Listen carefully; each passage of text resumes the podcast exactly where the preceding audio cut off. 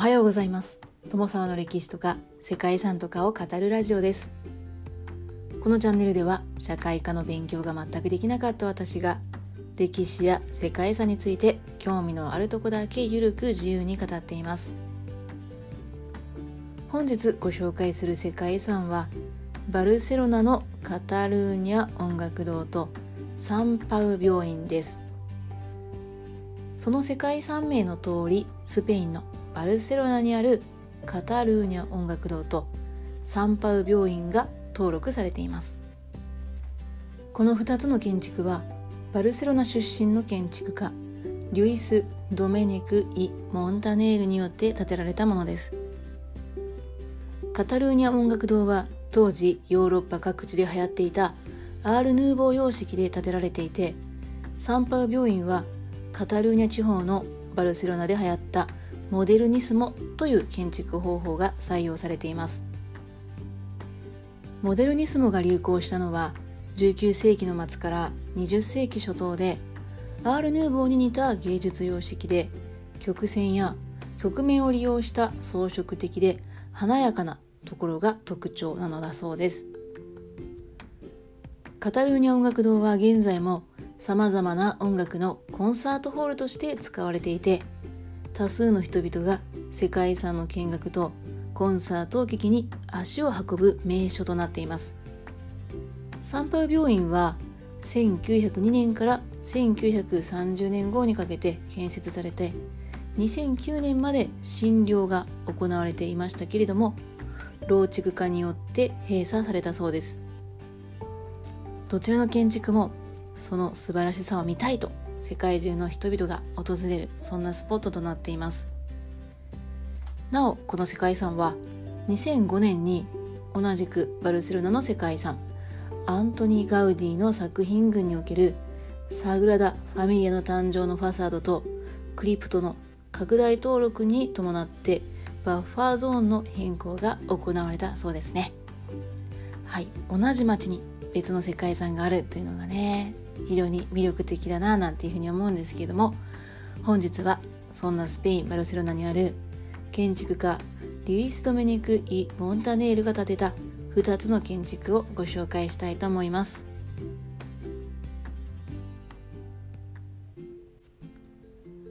この番組はキャラクター辞典ワンタンは妖怪について知りたいパーソナリティ空飛ぶワンタンさんを応援しています。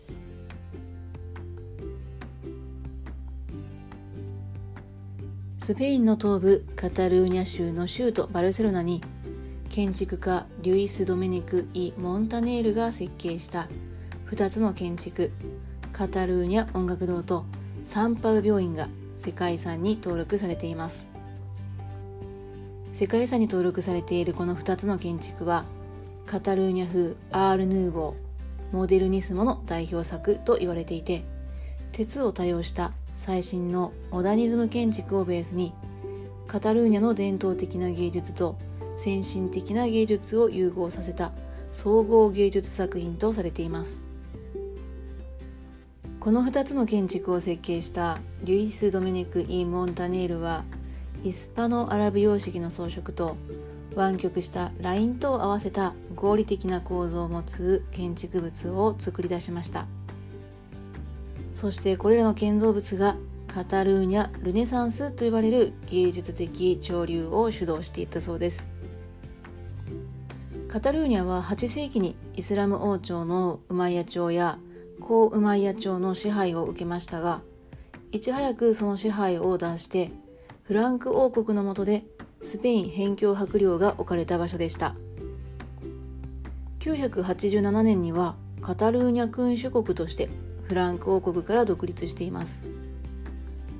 1137年にアラゴン王国と君主連合となってアラゴン・カタルーニャ連合王国が成立すると1238年にバレンシア王国を征服しました。そして1469年にアラゴン王フェルナンド2世がカスティーリャ女王イザベル1世と結婚して同訓連合が成立すると1479年に合併して事実上スペイン王国が誕生しました。その後大航海時代に入ってスペインが大海洋帝国を築くとカタルーニャは政府の中枢から外されて自治権も奪われることとなったそうです。そんな背景の中カタルーニャの人々は民族としてのアイデンティティを強く持ち続けていたと言います。18世紀の後半にはもともと盛んだった繊維産業を発展させて自力で産業革命を成し遂げてカタルーニャはスペインで最も先進的な地域となりました。バルセロナは一気に発展して経済的繁栄が芸術活動を促進し文芸復興運動であるカタルーニャ・ルネサンスが起こりました。この流れの中で最先端のモダニズムやアール・ヌーボーと土着の建築芸術様式が融合してモデルニスモが誕生したんですね。リュイス・ドメネク・イ・モンタネールはそんなカタルーニャの建築家です。1850年にバルセロナで生まれたモンタネールは物理や数学といった自然科学の分野で若くして頭角を現しました。マドリードにある芸術建築学校で学んだ後若干25歳でなんとバルセロナ建築学校の教授に就任したそうです。専門は地形学や鉱物学で後には建築素材や構造の専門家として活動していましたけれども世界遺産アントニ・ガウディの作品群を築いた。あのアントニ・ガウディも一時生徒だったということがあるそうです。モンタネールは1888年のバルセロナ万国博覧会で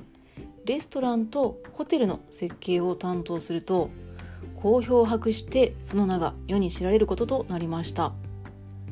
1900年にはバルセロナ建築学校の校長となって翌年には国会議員にまで選出されたそうです、はい、カタルーニャという町に愛されてカタルーニャで輝いたそんな人物といったところでしょうか。そしてカタルーニャの芸術や最新の建築そして素材などにも精通したモンタネールはまさにモデルニスモの申し子でもありました。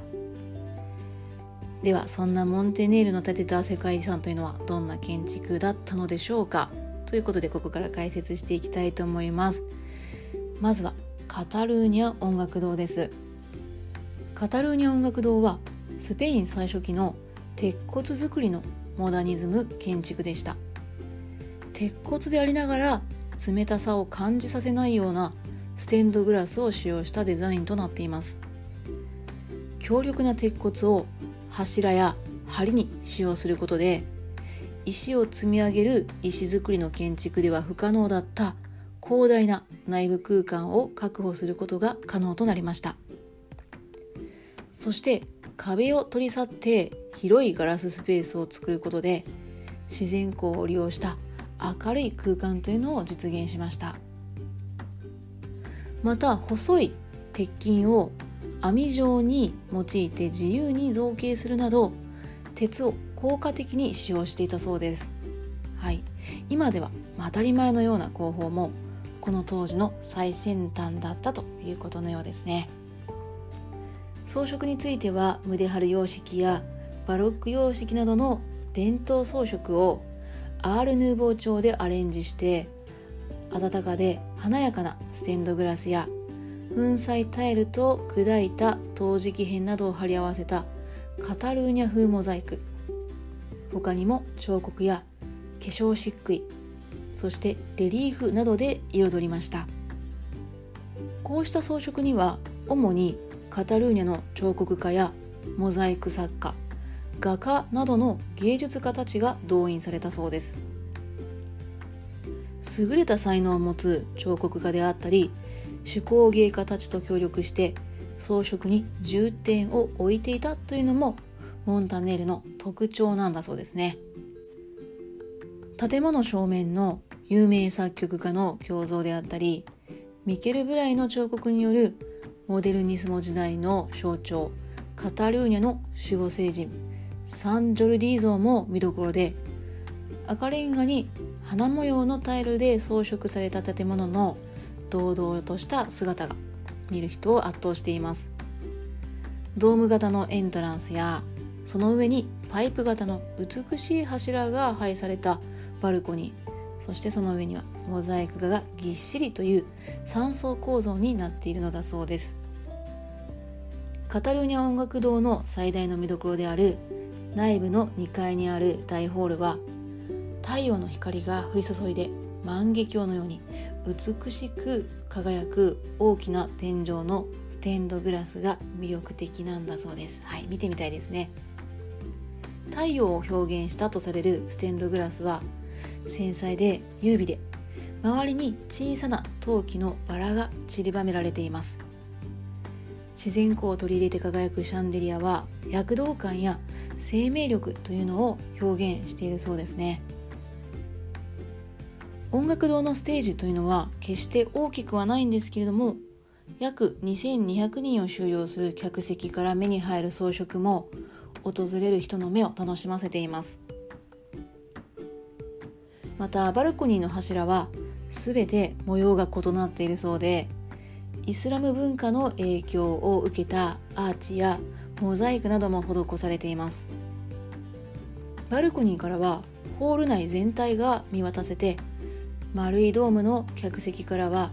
どこからでもステージが見渡せるように作られています。そんなカタルーニャ音楽堂は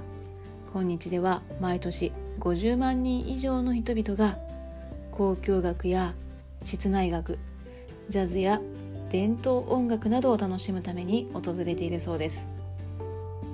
現在個人での自由見学というのはできないのでガイドツアーに参加するかコンサートを見る人しか中に入れないそうです。はいそんなカタルーニャ音楽堂の計画が進んでいた同じ19世紀の末バルセロナでは急速な人口増加に対応するために6つの病院を統合した大規模な総合病院の建設計画が立ち上がっていたそうです。そしてこの設計にもモンタネールが抜擢されて病院は1901年に着工して1911年までに8ブロックが完成して使用が開始されました。はいそれがサンパウ病院です。サンパウ病院は約300メートル四方の敷地に27棟もの建物を有するモダニズムでも最大規模の病院の複合施設です。芸術は人を癒すというコンセプトのもとでモンタネールは植物の曲線や色彩を研究して美しく柔らかで温かい安らぎの空間を演出しました。患者の心を浮き立たせるために基本はピンクや黄色といった暖色で庭にはオレンジやライムなどのフルーツあるいはラベンダーやローズマリーといったハーブを植えてモデルニスモの建造物群と調和させたそうです。こうした空間は芸術的価値が高いだけではなくアートセラピーであったりカラーセラピーの先駆けっていうふうにも言われるそうです。芸術的な作りに加えて建物内の換気までが計算されているという、まあ、とにかく見事な建造物だったそうです。主な建物には管理棟や手術棟薬局棟食堂棟高陵病院教会や修道院などもあって病棟はサンジョルディ島やサンサルバドール島など聖人の名前が付けられていたそうです。また医師の迅速な移動と患者の楽な移動を実現するためにこれらは地下通路で結ばれていたそうですね。見た目だけではなくて病院としての機能性というのも十分に考えられていたようです。こちらでもカタルーニャ音楽堂と同様に数多くの芸術家が起用されていたそうですね。サンパー病院は28年ほどの歳月をかけて作られて2009年まで病院として機能していました。南へ一直線に伸びる道路の先にはあのガウディの作品であるサグラダ・ファミリアが立っています。モンタネールはガウディと同じ年代を生き抜いた建築家でモデルニスモを代表するということもあってどうやらライバル関係にあったなんていうふうにも言われているそうです。はい実際はどうだったんでしょうかね。モンタネールは大学を卒業してすぐに教授となった、まあ、天才なんですけれどもガウディが生徒だったということでも有名で2人を比べると生き方であったり建築家としての表現方法も異なる点というのも見られてこれもモデルニスモ建築が人々に魅了される要因となっているのではなんていうふうに書かれていました。モンタネールは他にもバルセロナのオテル・エスパーニャやカサ・フステル・パラシオ・モンタネール。パルマ・デ・マヨルカのグラン・オテルレウスのカサ・ナバスなど多くの有名な建物を残しているんですけれどもその中でもこの2作品というのが際立っています。はいということで今日も長くなってしまったんですけれどもいや行ってみたいですね。スペイン・バルセロナにあるバルセロナのカタルーニャ音楽堂とサンパウ病院をご紹介しました。最後までご清聴いただきましてありがとうございます。では皆様本日も素敵な一日をお過ごしくださいね。友沢でした。